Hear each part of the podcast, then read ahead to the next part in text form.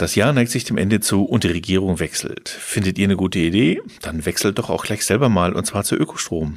Aber ach, da kennt ihr sicher auch Leute, die sofort ganz schlau mit Widerspruch daherkommen. Ökostrom bringt nichts, ist gar nicht öko, ist teuer, beim Umstieg fällt der Strom aus und so weiter. Ja, teils sind da schon auch berechtigte Fragen und Annahmen darunter, aber teils sind es auch nur Märchen und Mythen. Und wir wollen heute mal klären, was stimmt davon und was stimmt nicht.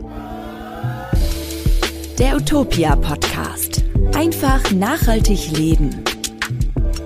Hallo, ich bin Andreas aus dem Utopia-Team und ich freue mich, dass ihr wieder dabei seid. Heute wollen wir mal die brennendsten Fragen zu Ökostrom beantworten und die übelsten Märchen und Mythen aus der Welt schaffen. Und dabei hilft mir meine Kollegin Frenzi aus der Utopia-Redaktion. Hallo Frenzi. Hallo Andreas. Ja, richtig schön, dass wir mal wieder eine Folge zusammen machen. Und ich finde, Ökostrom ist auch ein echt richtig wichtiges und gutes Thema. Vor allem, wo ja jetzt langsam wieder richtig kalt wird. Ich habe am gestern Abend schon wieder die Heizung aufgedreht und mir dabei gedacht, hm, die Preise steigen ja auch so massiv. Und ich finde, da ist es gerade genau das richtige wichtige Thema. Klimawandel und Ökostrom hängt ja auch irgendwie total zusammen und da kann man auch wirklich was bewirken. Und bevor wir hier so richtig in das Thema einsteigen, kommt noch ein Hinweis auf den Werbepartner der heutigen Folge. Unser Sponsor ist die GLS Bank, die erste und größte nachhaltige Bank Deutschlands, seit 1974. Klimaschutz, gesunde Lebensmittel, Geschlechtergerechtigkeit und saubere Mobilität liegen dir am Herzen? Werde Teil der GLS-Gemeinschaft und entscheide selbst, wo dein Geld wirken soll. Denn ob bio oder billig, regional oder global, Wohnprojekt oder Wohnkonzern, kannst du mit deinem Banking bestimmen. Darum braucht mehr nachhaltiges Leben deinen Kontowechsel zur GLS-Genossenschaft. Erfahre alles über die GLS Bank auf gls.de. Und bevor es weitergeht, hier noch die Frage der Woche, auf die wir wie immer am Ende der Folge euch eine Antwort geben. Die Frage ist, was kann ich denn jetzt im Winter nur saisonales kochen? Hm. Kochen hat ja auch was mit Ökostrom zu tun und deshalb jetzt mal zurück zum Thema, Andreas. Ja, unbedingt mit Ökostrom kochen. Ähm, Märchen und Mythen zum Thema Ökostrom begegnen uns leider häufig. Ähm, manchmal ist es echt nur Unkenntnis. Manchmal stecken bestimmte Interessensgruppen dahinter. Also ohne jetzt die Aluhüt-Mütze hier aufsetzen zu wollen. Ähm, zugleich ist es aber schon auch ein Thema, also ich sage es ganz ehrlich, das ist nicht ganz trivial und deswegen haben wir uns ähm, vor allen Dingen aus unserem Postfach mal die spannendsten Fragen zum Thema gesammelt und wollen diese mal heute für euch beantworten. Und da fange ich jetzt aber gleich mal bei dir selbst an, Franzi. Was wäre denn die wichtigste Frage, die du zu Ökostrom hast? Ja, da gibt es tatsächlich so eine ganz generelle Frage, die ich habe, äh, die ich mir auch immer wieder stelle, beziehungsweise die ich auch immer wieder gestellt bekomme. Was ist denn eigentlich so falsch am normalen Strom? Naja, normaler Strom oder konventioneller Strom, manche sagen auch Graustrom, der wird halt einfach aus fossilen Energieträgern wie Kohle gemacht. Und fossile Brennstoffe setzen beim Verbrennen eben CO2 frei und auf diese Weise befeuert unser Strom dann einfach die Klimakrise, ja. Und jetzt könnte man sich fragen, hey, ist das denn noch so viel? Und ich langweile euch jetzt ein einziges Mal mit Zahlen und danach ist es auch vorbei, aber damit ihr das einfach mal gehört habt, weil das ist schon wichtig. Also, es sind laut Arbeitsgemeinschaft Energiebilanzen bei der Bruttostromerzeugung 16,2 Prozent Braunkohle, 16,1 Prozent Prozent Gas, 11,3 Prozent Atomstrom, 7,5 Prozent Steinkohle und 0,7 Prozent Öl im Spiel. Und das sind zusammengenommen, und hier kommt jetzt die eigentlich wichtige Zahl, das sind zusammengenommen 51,8 Prozent Strom aus klar umweltschädlichen Energiequellen. Was ich echt krass finde, weil das ist mehr als die Hälfte und schon die Hälfte äh, ist einfach zu viel. Also kurz gesagt ist die Hälfte unseres Stroms immer noch total dreckiger Strom. Und das heißt für uns alle, es gibt immer noch ganz, ganz, ganz viele Gründe, auf Ökostrom umzusteigen. Ja, es sei aber auch an der Stelle mal erwähnt, ähm, vor hm, ja 20 Jahren hat man es noch für fast unmöglich gehalten, dass man das so weit schaffen würde. Ja. Wie, dass man so weit schaffen würde, ist so hoch, also ja, auf das, die Hälfte? dass wir fast die Hälfte schon äh, ökologisch machen. Mhm. Also das, da Ach haben so, einige mhm. Leute nicht dran geglaubt und haben mit dem Argument natürlich versucht, das zu verhindern, genauso wie es jetzt halt weitergeht. Okay, ähm, ja. das heißt aber, wir haben es schon gesenkt von der Prozentzahl. Wir haben es schon gesenkt, also wir sind da auf einem guten Weg, aber 50 Prozent, sagen wir mal so, wir könnten da noch ein bisschen Gas geben. Ja, also natürlich nicht Gas, sondern Ökogas, aber Gas beim Wechseln. Kleiner Scherz. Ich denke halt, jetzt zum Jahresende, da kommt dann typischerweise auch eine Stromrechnung, sollten wir uns schon fragen, hey, wollen wir so weitermachen? Ja, wollen wir weiterhin zum Beispiel bei einer schlechten Bank sein oder äh, wollen wir bei einem schlechten Stromanbieter bleiben? Oder wollen wir endlich mal wechseln, zum Beispiel zu einer Ökobank oder eben, das ist ja unser Thema heute, zu Ökostrom, ja. Ja, und ich muss aber sagen, ich gebe ich geb schon zu, dass ich das alles immer so ein bisschen verwirrend finde, wenn man da nicht ganz tief im Thema drin ist und habe da gleich zum Anfang auch nochmal zwei vielleicht so richtig doofe Fragen, die wahrscheinlich auch eher so an Mythen grenzen, aber ich wollte sie trotzdem mal stellen. Na dann her damit. Na, die erste wäre, wenn ich auf Ökostrom umsteige, wie weiß ich denn dann, dass mein Strom aus der Photovoltaikanlage kommt und nicht aus dem Atomkraftwerk vor meiner Tür beispielsweise? Und die andere Frage ist, die Zahlen, also diese zwei, knapp 52 Prozent Strom aus dreckigen Quellen, die sind ja Stromproduktion. Und wenn ich jetzt als Konsumentin umsteige, also auf Ökostrom, dann verändere ich ja erstmal an dieser Stromproduktion nicht wirklich irgendwas, nur dass mein individueller Verbrauch vom Strom grüner wird, oder? Sehe ich das irgendwie falsch? Naja, das siehst du erstmal absolut richtig und ehrlich gesagt braucht's doch eigentlich nicht mehr. Wenn jeder von uns seinen oder ihren, eben du, deinen mhm. individuellen Stromkonsum auf Ökostrom umstellen würden, dann wäre doch auch schon die Welt in Ordnung. Aber ich verstehe natürlich, was eigentlich hinter der Frage steckt, weil wir wollen ja durch unsere bewussten Konsumentscheidungen nicht nur, dass es, äh, wie es zuweilen heißt, dass wir irgendwie ein gutes Gewissen haben. Ja, ist auch so ein Mythos, der mich übrigens nervt, dass die Leute sich nur wegen gutem Gewissen für irgendwelche nachhaltigen Produkte entscheiden würden. Nein, es geht darum, viele wollen, dass ihre Entscheidung tatsächlich die Welt verändert, einen Impact hat und deswegen ist es natürlich auch wichtig, sich die Impact-Frage zu stellen. Ja, genau. Also das wäre nun eben auch meine Frage zur sogenannten Selbstwirksamkeit. Ne? Ne? Also ändert mein Wechsel zum Ökostrom wirklich die Welt? Also ich meine, ich bin schon beim Ökostromanbieter, aber ändert dein Wechsel zum Ökostromanbieter wirklich etwas? Ja, ähm, und da gibt es auch ein prima Bild dazu, nämlich der sogenannte Stromsee. Der ist ursprünglich ein bisschen anders gemeint, aber ich finde, der passt hier auch ganz gut. Also da stellt man sich die ins Netz eingespeiste Menge von Strom als See vor. In diesen See, ähm, da kommt also alles an Strom rein, quasi die, die Zuflüsse ähm, mit Wasser, egal ob Atomkraft, Kohlestrom, Photovoltaik, alles, was an Strom im Land produziert wird, kommt halt einfach in diesen Stromsee rein. Und dann kommst du und entnimmst an irgendeiner Stelle, wo du eben wohnst oder wo du deine Lampe anknipst, ähm, entnimmst du Strom und entsprechend kommt dein Strom immer vom nächstgelegenen Kraftwerk. Das ist die Antwort auf deine erste Frage. Egal, ob dieses Kraftwerk jetzt nachhaltig ist oder immer noch dreckig. Ja, nee, aber das will ich ja nicht, weil ich will eigentlich meinen grünen Strom haben. Ja, das verstehe ich auch. Also das ist so ein klassischer Kundenwunsch. Aber man muss eben sagen, physikalisch ist es nicht nicht machbar. Ne? Es sind ja nicht, also da fließen nicht Elektronen vom, vom Wasserwerk hierher, sondern ähm, Strom ist eben ein Fluss von Elektronen und nicht ein Transport von Dingen. Ja? Und deswegen kann auch kein einzelner Stromverbraucher und keine Stromverbraucherin herausfinden, ob ihr Strom oder sein Strom jetzt wirklich aus der nahegelegenen Photovoltaikanlage kommt. Ähm, es sei denn, du hast halt eine Photovoltaikanlage auf deinem Dach oder auf, auf deinem Balkon. Ja, genau. Dann geht's. Okay, ja. aber das entstresst das Ganze ja schon mal so ein bisschen. Aber irgendwie ist es auch total bescheuert, weil es erscheint einem ja dann auf den ersten Blick auch sinnlos zu wechseln. Ja, verstehe ich. Und ähm, aber wir, wir, müssen trotzdem ehrlich sein und es mal uns klar machen, dass das so ist. Aber wichtig ist, und jetzt kommt's, parallel zum Stromfluss verlaufen ja auch Geldflüsse, nur eben in die umgekehrte Richtung. Ja? Also zunächst ändert sich die Zusammensetzung des Stromsees scheinbar nicht, wenn du auf Ökostrom umstellst. Was sich aber ändert, ist, welche Unternehmen dem Stromkosten Geldsee, ja, da ist ja auch ein großer See mit Geld, wo verschiedene Flüsse hineinlaufen, welche Unternehmen diesem See Geld entnehmen dürfen. Ja? Und genau das bestimmst du eben durch die Wahl für Ökostrom. Und da ist es eben eben so, wenn wir alle nur noch Ökostrom einkaufen würden, dann fließt das Geld auch nur noch zu Ökostromanbietern. Umgekehrt fließt kein Geld mehr zu Kohlekraftwerken zum Beispiel und die bleiben dann eben auf ihrem unverkauften Strom sitzen. Genau, und müssen dann irgendwann schließen. So, Punkt. Hm. Ja, das leuchtet ja. mir natürlich auch ein muss ich sagen. Und ich finde das Bild von dem See und vor allem in Verbindung mit dem Geldfluss total cool, weil man dann einfach auch sieht, was der Impact ist, wenn ich wechsle. Ne? Und ähm, das ist ja quasi wie das, was wir auch immer sagen, dass wir beim Konsum das Geld lieber an nachhaltige Unternehmen geben sollen, damit die wiederum oder damit die Unnachhaltigen wiederum kein Geld mehr von uns bekommen. Und so machen wir die Welt ja auch ein bisschen besser. Ja, nicht nur ein bisschen, sondern tatsächlich ähm, hat es schon Impact und ähm, da sollten wir dringend dran arbeiten. Noch ein Punkt, der mir da wichtig ist, ähm, nämlich die Frage, sorgt das Geld für einen ökologischen Mehrwert bei Ökostrom? Also es gibt zum Beispiel viel Ökostrom, der kommt aus längst abgeschriebenen Wasserwerken in Nordeuropa. Wenn du den Strom kaufst, ist gut, aber niemand baut deswegen ein zusätzliches Wasserwerk.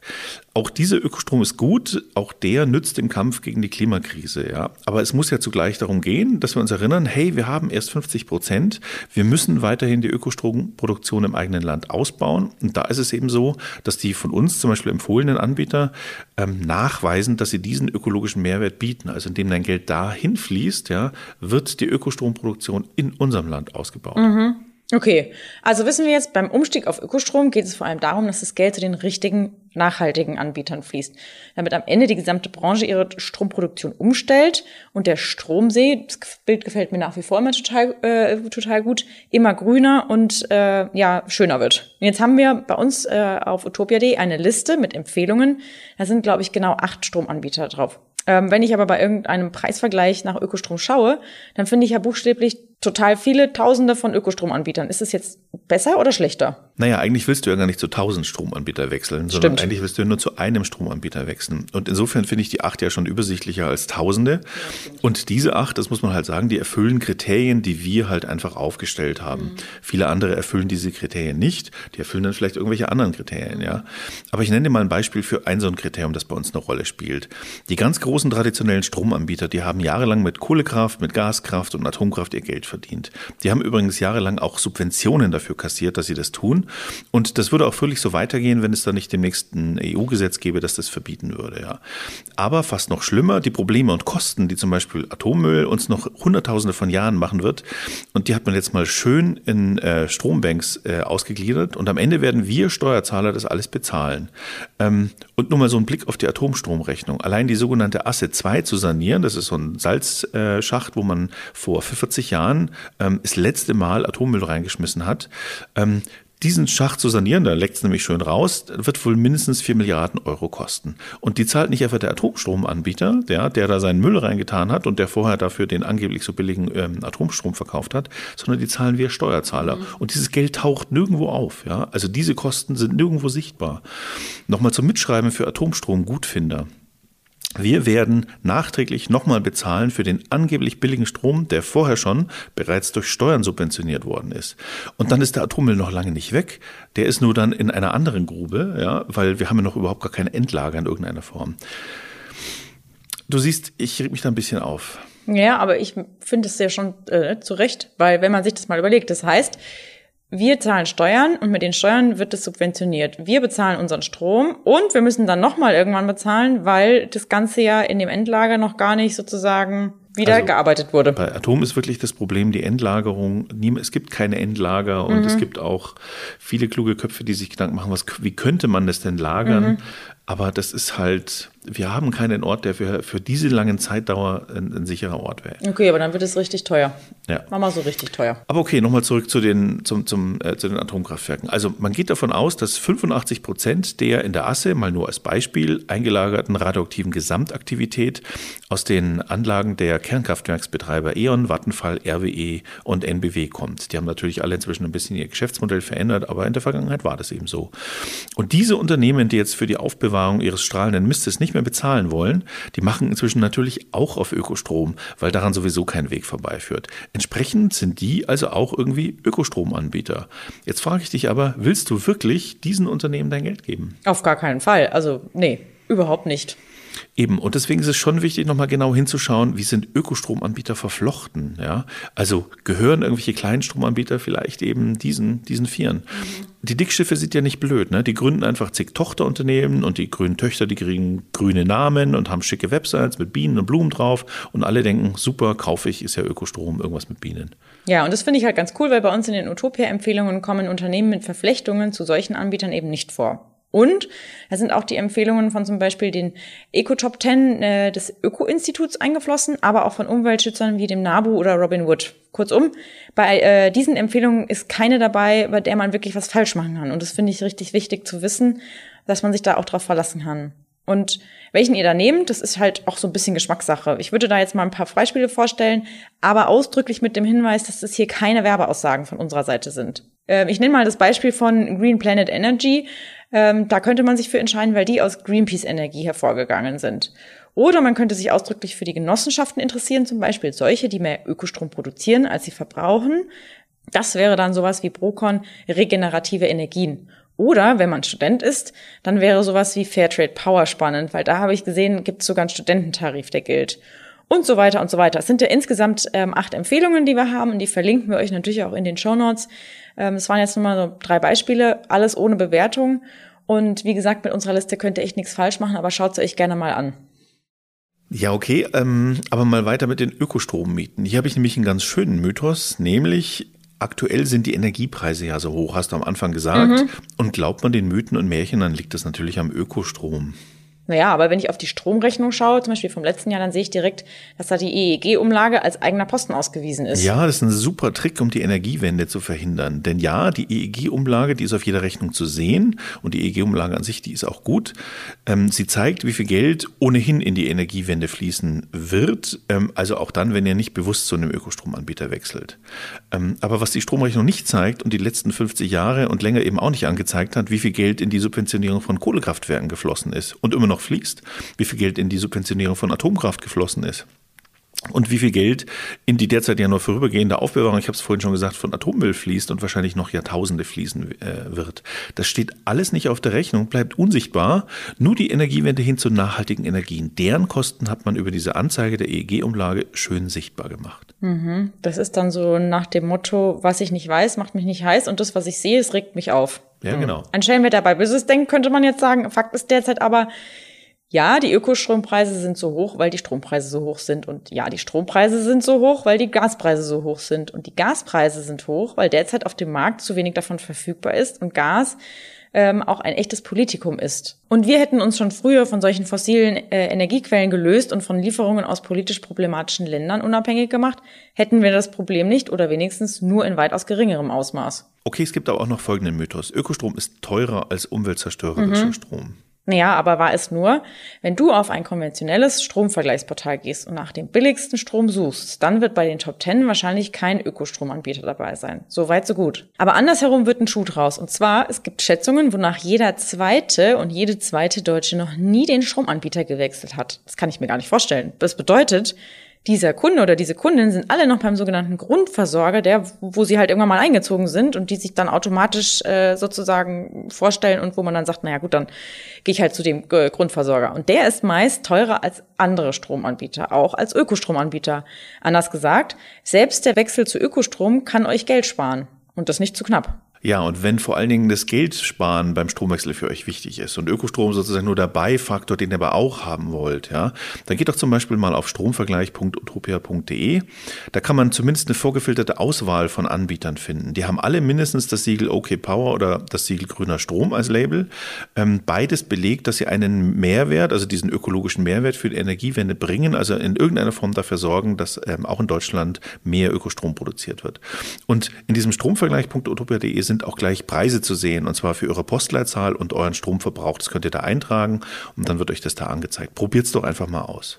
Tja, okay, das ist doch schon mal ganz gut. Da hat man wenigstens mal eine, ähm, ja, eine Stelle, wo man das richtig gut nachgucken kann. Vor allem finde ich es immer gut, wenn man dann auch schon mal Preise sieht, um so ein Gefühl dafür zu entwickeln. Ne? Kann ich mir das leisten? Ist es zu teuer? Und dann kann man das ja auch einfach mal durchprobieren auf der Seite. Jetzt gibt's aber noch einen Mythos, äh, den ich gerne mitbringe, äh, dass Ökostrom nämlich angeblich schlecht für das Klima ist. Also da geht's immer um die Frage, ist es wirklich so klimafreundlich, wie man denkt? Und weil auch diese Energieanlagen müssen ja irgendwie produziert werden. Ja, für mich ist das auch so ein schöner Mythos, der aus der FUD-Schule kommt. Äh, FUD steht für Fear, Uncertainty, Doubt, also Furcht, Ungewissheit und Zweifel. Und das ist so eine ganz klassische Propagandastrategie. Die beruht darauf, dass man den Menschen viel leichter ähm, einen Zweifel einimpfen kann, als dass man ihnen einen Glauben an etwas einimpfen kann. Und die einfache Antwort lautet, Ökostrom wird prinzipiell CO2-neutral produziert. Aus. In diesem Sinn ist er absolut klimaneutral und das ist ja der Sinn der Sache. Allerdings ist es schon ein bisschen wie beim Elektroauto. Da, wo das Elektroauto fährt, da entsteht kein klimaschädliches Gas mehr. Aber du hast schon recht, auch die Herstellung von Windrädern, von Solarzellen, von Wasserkraftwerken und so weiter, all das zieht natürlich ebenfalls CO2-Emissionen nach sich. Aber und das ist wichtig, das ist halt auch nur ein Übergangsphänomen. Solange unser Strommix in Deutschland, erinnert dich an die Zahl von vorhin, zu etwa 52 Prozent schmutzig ist, solange ist natürlich alles, was wir damit produzieren, auch nachhaltige Energie zu 52 Prozent schmutzig. Ähm, daher sollte man auch bei der Produktion von Erzeugungsanlagen nur nachhaltigen Strom einsetzen. Andersherum und ja, ein bisschen vereinfacht gesagt, wenn wir jetzt schon auf 100 Prozent Ökostrom umgestellt hätten, dann könnten wir auch die Energie für den Bau von erneuerbaren Energieanlagen bereits 100 Prozent klimaneutral verwenden. Mhm. Und das ist eben der entscheidende Unterschied zur Kohle. Die könnten wir klimaneutral aus der Erde buddeln. Wir könnten Dörfer klimaneutral zwangsweise umsiedeln, ja, jetzt irgendwie mal ganz zynisch gesagt. Aber die Kohle zu Strom zu machen, die wird niemals klimaneutral sein und deswegen ist Kohle einfach Mist.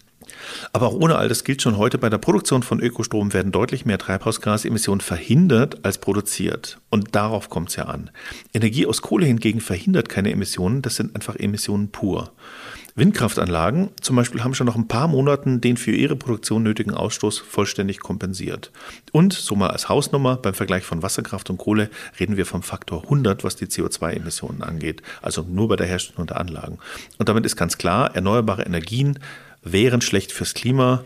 Das ist einfach nur ein Mythos. Erneuerbare Energien sind immer gut fürs Klima, beziehungsweise sie sind besser als alles andere, was wir haben. Mhm. Ja, aber das sei auch ehrlicherweise mal eingeräumt, erneuerbare Energien sind ja nicht frei von Problemen. Ne? Also bei Windenergie braucht man zum Beispiel Permanentmagnete. Das sind letztlich auch seltene Erden wie Neodym. Und es gibt total viele Probleme mit Vögeln oder auch mit Anwohnern, die sich von den Geräuschen gestört fühlen oder auch sonst ein Problem mit den Anlagen haben. Und bei Wasserkraft gibt's auch Dynamos, ergo braucht man auch da Magnete. Und da greift man natürlich in Flüsse ein mit entsprechenden Auswirkungen auf Fische, Flora und Fauna und so weiter. Und bei der Sonnenenergie sind es eben die Solarzellen, die sind jetzt auch nicht so die mega coolen Ökoprodukte. Und deswegen hört man ja auch oft genau diese Vorwürfe gegen erneuerbare Energien. Ja, stimmt alles. Aber die Leute, die darauf herumreiten, die reden seltsamerweise nie darüber, dass die Förderung von Öl, die Förderung von Kohle oder Uran, dass das auch alles mhm. extrem dreckig ist. Und mhm. das ist doch seltsam. Öltanker havarieren regelmäßig, aber hey, Solarenergie ist nicht tausendprozentig perfekt. Boah, also lass uns doch weiter Öl fördern und verbrennen. Mhm. Also ich verstehe ganz ehrlich nicht, warum diese Narrative vor allen Dingen Dingen in den konservativen Medien so gerne nachgeplappert werden. Hm, selbst wenn erneuerbare Energien und fossile Energien gleichermaßen dreckig wären, gäbe es immer noch einen entscheidenden Unterschied, nämlich irgendwann sind Öl und Gas alle und auch das letzte Uran ist irgendwann weg. Oder zumindest so teuer in der Förderung, dass auch staatliche Subventionen es nicht mehr lohnenswert erscheinen lassen würden, sie zu fördern. Aber die Sonne, die scheint eben immer. Niemand sagt ja, dass erneuerbare Energien easy sind. Du hast ja vorhin auch ein paar Probleme damit ähm, genannt. Die Sonne scheint zwar zum Beispiel immer, aber eben auch nicht immer überall. Das wird ja auch gerne ähm, als Argument gegen erneuerbare Energien eingeführt. Ja, aber das bedeutet ja nur, wir müssen einfach schlaue Lösungen entwickeln, damit das am Ende für alle funktioniert. Und das habe ich ja eingangs schon erwähnt. Der Zustand von heute, wo bereits 50 Prozent unseres Stroms aus erneuerbaren Energien kommen, dieser Zustand wurde für wenigen Jahrzehnten als Fantasterei abgetan. Also in meiner Jugend galt es als unmöglich. Das galt als Science Fiction. Das, da, dem hat man widersprochen, dass man sich überhaupt auf den Weg macht, den wir jetzt schon hinter uns haben, weil man behauptet hat, hat, wird niemals funktionieren. Ja? Ähm, und wir haben einfach so viel mehr geschafft, als uns die Nörgler glauben machen wollen, dass ich sage, nee, wir können doch noch mehr schaffen. Statt rumzujammern, sollten wir uns halt einfach mal an die Arbeit machen. Ja, genau, da gebe ich dir auf jeden Fall recht und bin da ganz bei dir. Jetzt habe ich hier noch ein paar kleine Fragen, äh, die wir oft hören und die äh, den Umstieg betreffen. Oft werden wir zum Beispiel gefragt, wie schwierig der ein, also so ein eigentlicher Umstieg ist. Und hier die Antwort, überhaupt nicht schwierig. Ihr sucht euch einfach einen Tarif bei einem Anbieter aus, dem ihr vertraut. Über, zum Beispiel über unser Vergleichsportal. Darüber haben wir ja schon gesprochen. Und dann checkt ihr sicherheitshalber nochmal möglichst kurze Kündigungsfristen, Zahlungsmodalitäten und Preisgarantien, was ich auch ganz wichtig finde. Wir raten euch übrigens auch, egal wo ihr Preise für Strom checkt, sogenannte Bonusangebote, ganz gleich welcher Art, ignorieren, unbedingt, weil eins muss euch auch klar sein, wer euch irgendein iPad oder whatever schenkt, äh, nur damit ihr Kunde werdet, der holt sich die 500 Euro oder was auch immer ihr, äh, der Preis dafür ist, natürlich irgendwo aus äh, von euch dann auch wieder zurück. Also Logangebote am besten einfach ignorieren und dann im nächsten Schritt den Antrag auf die Stromlieferung stellen. Auf der Webseite gibt's meistens ein Online-Formular, was man easy peasy ausfüllen kann. Und den Rest, das ist wie beim Bankenwechsel auch, erledigt oder beim Kontenwechsel erledigt der Anbieter für euch. Meist brauchen die dann nur die Adresse, Bankverbindung und die äh, letzte Jahresstromverbrauchrechnung oder die letzte, den letzten Jahresstromverbrauch. Den findet ihr meist auch auf der Stromrechnung vom letzten Jahr. Dauert es denn lange, bis so eine Umstellung läuft? Nee, überhaupt nicht. Also bei den meisten, ich sage nicht bei den meisten, aber meistens geht's relativ fix. Es dauert so zwischen zwei Wochen äh, bei den meisten Grundversorgern und es kann mal bis zwei Monate dauern. Abhängig ist natürlich ähm, auch davon, ob du beim aktuellen Stromanbieter irgendeinen Knebelvertrag hast mit langen Laufzeiten, die dich daran hindern, irgendwie schnell rauszukommen.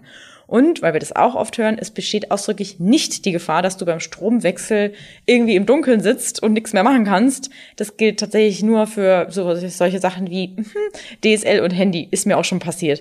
Gesetze sorgen beim Stromversorger aber dafür, dass bei Problemen der sogenannte Grundversorger einspringen muss. Daher müsst ihr euch bei einem Wechsel auf Ökostrom überhaupt gar keine Sorgen machen. So. Haben wir jetzt noch ein paar Fragen, äh, Fakten, Mythen und Antworten? Na, aber jede Menge.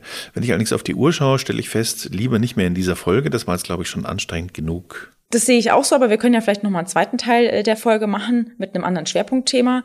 Ähm, ich habe auf jeden Fall wieder viel gelernt, wie zum Beispiel ein neues Wort. Graustrom kannte ich vorher so jetzt auch nicht. Und äh, bevor wir jetzt zur Antwort auf die Frage der Woche kommen, kommt hier der äh, Hinweis auf unseren zweiten Werbepartner der heutigen Folge. Lachs aus Möhren, Socken aus CO2, Strom aus Brot oder Reiniger aus rote Beete. Klingt irre, oder? Ist aber möglich. Wie das genau funktionieren kann, präsentierte in der heutigen Folge die ZDF-Doku-Reihe Plan B. Plan B denkt eine große Bandbreite an gesellschaftlichen Themen ab und zeigt euch, wie Dinge unseres Lebens anders gedacht und vor allen Dingen anders gemacht werden können. Mit Fokus auf Lösungen und Alternativen im Alltag ist da von Nachhaltigkeit über Soziales bis hin zur Ernährung, Umwelt, Klima oder eben Technik alles dabei. Schaut dazu einfach mal in der ZDF-Mediathek vorbei, wenn ihr mögt und lasst euch inspirieren. Weitere Infos zu Plan B findet ihr auch auf der Website unter planb.zdf.de. Und damit zur Frage der Woche, nämlich Oh herrje, was kann ich denn jetzt im Winter nur saisonales kochen? Ha, da habe ich ganz zufällig was für dich, Andreas, nämlich unseren Utopia-Saisonkalender. Ja, Scherz beiseite, den kennt ihr vielleicht schon, den gibt's als Übersicht zum Herunterladen, also als PDF, ganz kostenlos zum Ausdrucken. Ähm, aber weil wir so viele Anfragen bekommen hatten, ob wir den denn auch gedruckt zur Verfügung stellen könnten, haben wir ihn damals mal gedruckt. Den könnt ihr natürlich auch bestellen.